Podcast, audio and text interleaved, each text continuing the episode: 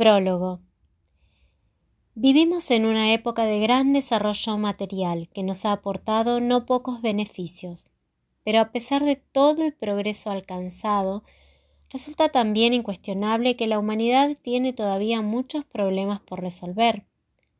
Así, en el ámbito colectivo prevalecen los conflictos políticos e ideológicos entre naciones, conflictos que generan guerras, violencia y opresión mientras que en el ámbito individual las personas están atadas al miedo, la ansiedad y otras formas de insatisfacción. Todo ello constituye un claro indicador de que el progreso material externo resulta insuficiente y de que es urgente promover paralelamente el desarrollo mental interior del ser humano. Y el método más adecuado para poder alcanzar este objetivo es la meditación. Existen muchos tipos de meditación, pero todos ellos comparten el mismo objetivo, apaciguar la mente.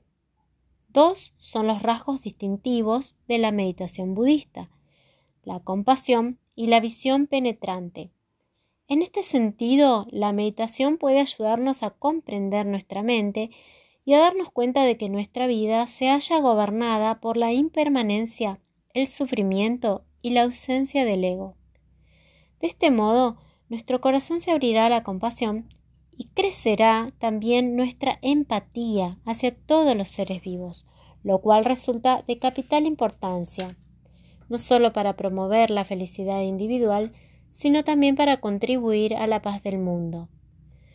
Resulta muy alentador constatar que hay occidentales que han asimilado bien las tradiciones orientales y que, como hacen los autores de este libro, son capaces de compartirlas con los demás. Hago votos, pues, para que sus esfuerzos contribuyan a llevar la paz de todos los seres. Dalai Lama, 20 de abril de 1987.